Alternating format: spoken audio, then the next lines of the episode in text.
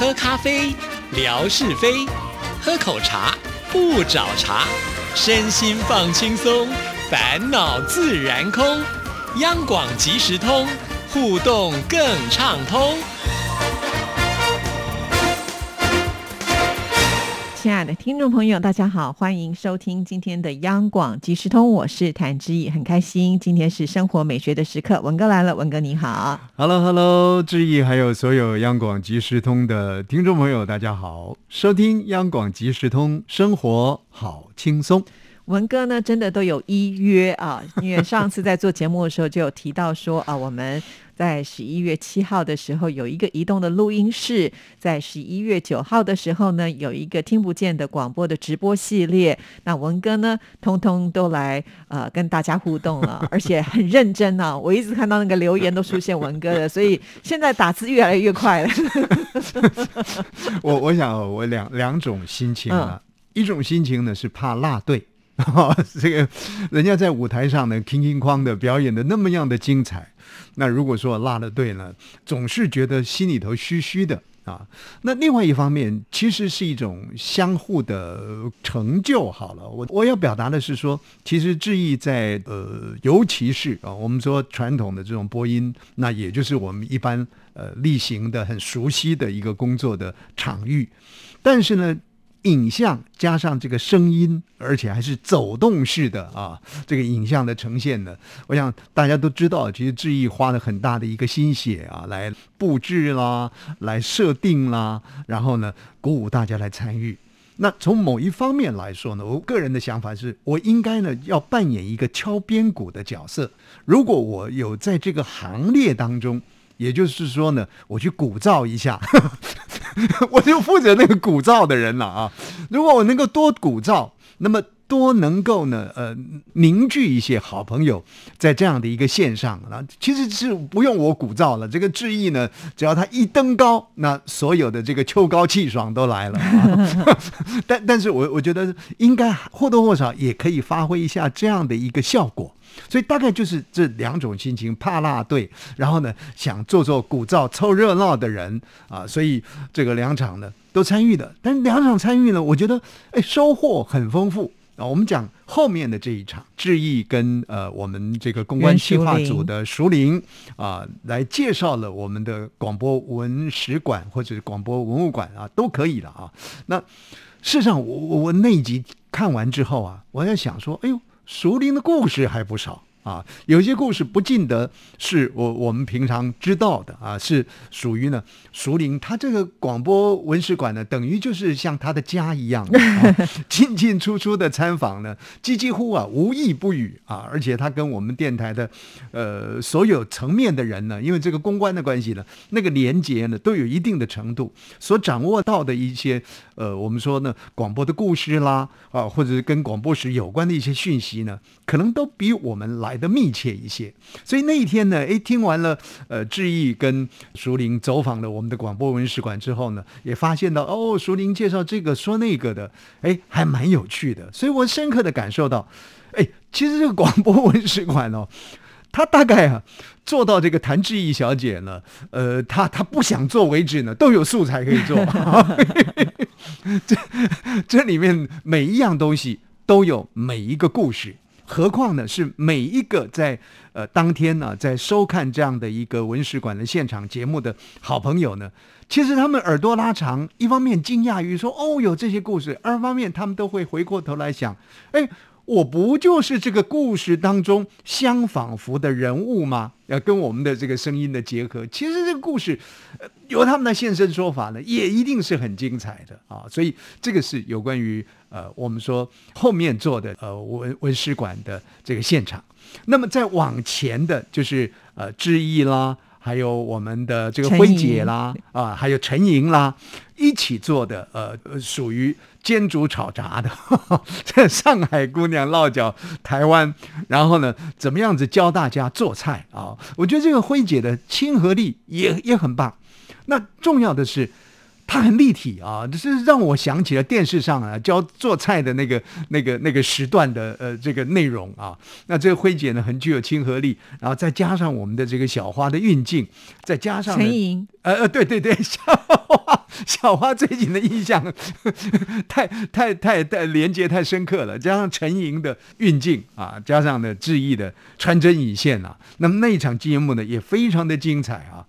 呃，所以呢，让我们也看到了一些趣味来了。呃，但是我又很想说，哇，这个对很多听众朋友来说呢，好像是天上的降临的两个大礼物，而且这时间连接的非常紧密，一个是礼拜天。一个是礼拜二的进行，而且呢，听众朋友的那个参与数啊，都达到了将近两千，甚或是呢突破的这个两千的观看数啊。我想这个数字呢，也是对我们来讲呢，相当的安慰，而且非常鼓舞的。尤其是你看看第二段啊，就是礼拜二进行的那个央广文史馆的部分。那因为其实前面啊，那个收讯效果是不理想的啊。那个当下呢，我就冲下来啊，就想说，哎，讲一下怎么搞的这个声音呢？天马大哥还说呢，哎，这个声音呢，就好像我们当年在听短波的声音一样，叽叽喳喳的啊，那听不清楚呢。这个志毅还有呃呃熟林到底在说些什么？可是到了文史馆之后呢，整个状况就很理想了。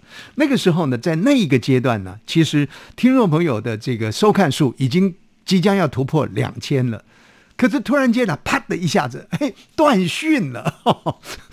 那那断讯了之后，其实再回复，再回复之后的那段时间，其实很快的就要接近尾声了。我还在想，因为刚开始的这个数字的听众朋友进来的这个爬升度呢，没有那么快，可能是五十个啦，呃，八十个啦，九十个啦。哎，结果没想到，哒哒哒哒哒哒，快要结束的时候呢，那个爬升度，我就是听众朋友进来看的这个爬升度呢，又已经累积到了一千多人次的一千多人的这种观看，所以代表呢，哎，听众朋友是附着于，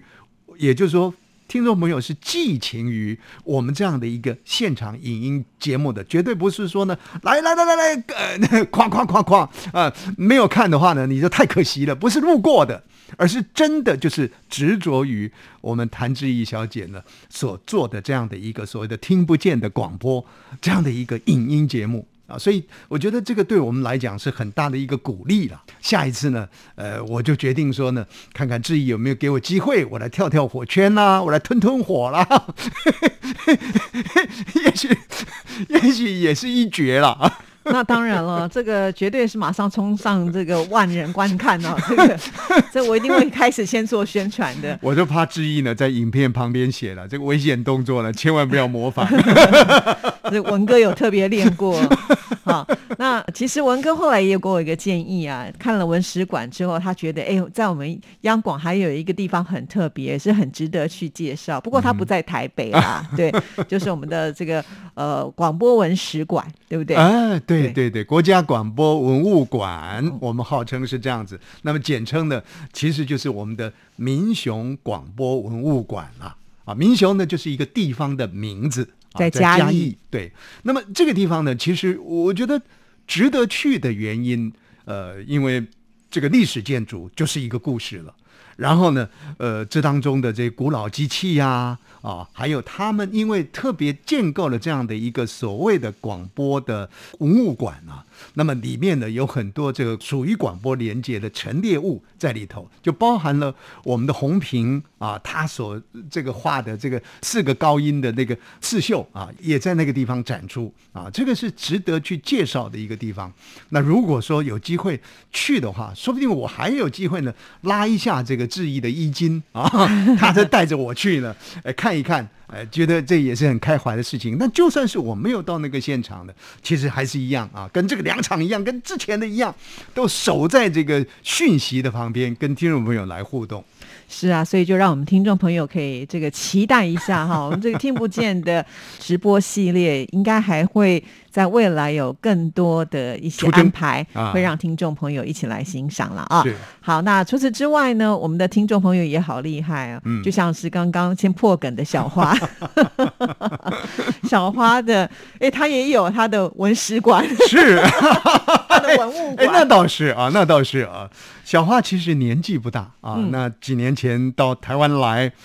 当时刚好是我们央广啊这个呃成立九十周年的这个台庆，所以他在来台湾之前呢，就赶忙的在家里呢，呃，绣出了这个祝福央广台庆的这样的一个香绣。结果这个香秀呢，那一天啊，我们在介绍这个呃我们台北的广播文史馆的时候呢，呃，志毅跟淑玲一进我们的广播文史馆呢，我们就看到他的那个香秀祝福央广九十周年台庆的香秀呢，就陈列在进门很醒目的地方。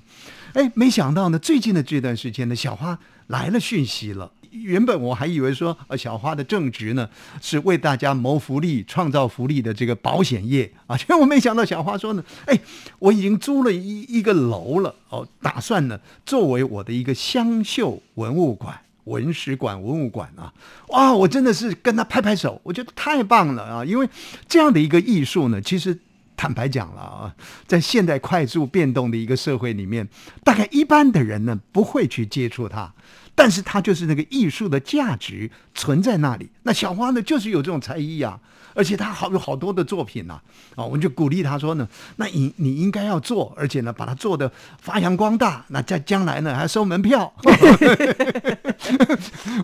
吴吴瑞文呢，央广没工作做的时候呢，就帮你去收收门票。结果呢，小花就说：“哎，最近呢又遇到了个有能量的人了啊，呃，答应也给予小花呢各方面的这个支持。”啊，那那确确切支持是什么？我们不知道。那确实，我们也知道呢。一个有才华的人啊，我们说的千里马总是需要伯乐的。如果能够相互的结合，把这样的一个非常重要的中华文化艺术，在刺绣的这种艺术呢展现出来，尤其是哎正面是英俊挺帅的文哥，然后呢背面绣的呢是哎青面獠牙的纯哥啊，不是。纯哥说：“好久没讲到我了，真的是我皮蛮痒的。那那你看香绣就可以绣出这样的一个，同样在一个界面上，对，但但是双面绣啊。所以呢，我相信呢，这个是很有意思的啊，这个有艺术价值啊，而且呢，我觉得是保存这个古风啊。所以这个小花呢，应该要好好的发扬光大。”对，那现在呢，看到他好像已经落成了嘛，还把影片传给文哥了啊。那文哥也交给志毅了，所以志毅会放在微博上，让所有听众朋友来先睹为快啊。哦，真的是非常的精彩，而且这个作品很多啊！我常常都在想说，一个作品可能就要花很长的一段时间绣，它绝对不是三两天就可以把它绣出来的。那到底花了多少的心血啊？这在这个里面，那以后呢，也许有机会啊，在空中的访问一下，让他的这这个特别精心设计的湘绣的文物馆呢，也可以让听众朋友更为了解。是，所以这个我们今几乎已经是。这个千年图书馆了，今天的这个节目当中呢，都架构出来了。是是是是是。其实文哥呢，他今天来到我们节目当中的时候，他也跟我说啊，他经常在听我们央广的节目，也发现有很多的节目是非常好的。也许呢，在未来的节目当中里呢，就是会分享给所有的听众朋友，不能老是只听央广即时通嘛，对不对？其实我们央广其他的节目都有很多很不错的，是这样吧？是对，我不晓得还有多少时间一分钟，一分钟，我我 稍微简单讲一下啊。最近我听了我们的一个呃，就是徐行所主持的，叫做呃台湾 new 一下啊。其实它有一个副标题叫徐行生活剧场，有一段这个访谈呢，让我觉得非常感动。如果朋友们有兴趣的话呢，可以去听一下啊。就是在十一月十一号的台湾 new 一下访问这个作家陈桂珍女士啊。为什么让我感动呢？其实，呃，人生近黄昏了啊。那是这个陈桂珍女士呢讲了很多。那么她谈到说呢，人生有有四个密码，这个四个密码如果解开的话呢，那你的人生呢就完美了。我仔细拉长耳朵一听，到底哪四个密码呢？听众朋友，你仔细听啊，很快，一个是孤独，一个是选择，一个是分手，一个是变化。他说呢，人生一定会遇到这四样。啊，到底这四样是怎么延伸？也许您去听听看啊，也许呢，下次我还有机会呢，我再来好好的就这个四个所谓人生的密码呢，做一些共鸣：孤独、选择、分手，还有变化。哇，听到这里，我们就更有好奇心了。那现在文哥呢，亲自帮我们挑选精选中的精选的好节目啊，所以我们下个礼拜一定要竖起耳朵，仔细的来听，相信对我们听众朋友一定有很多的收获。谢谢文哥，谢谢，拜拜。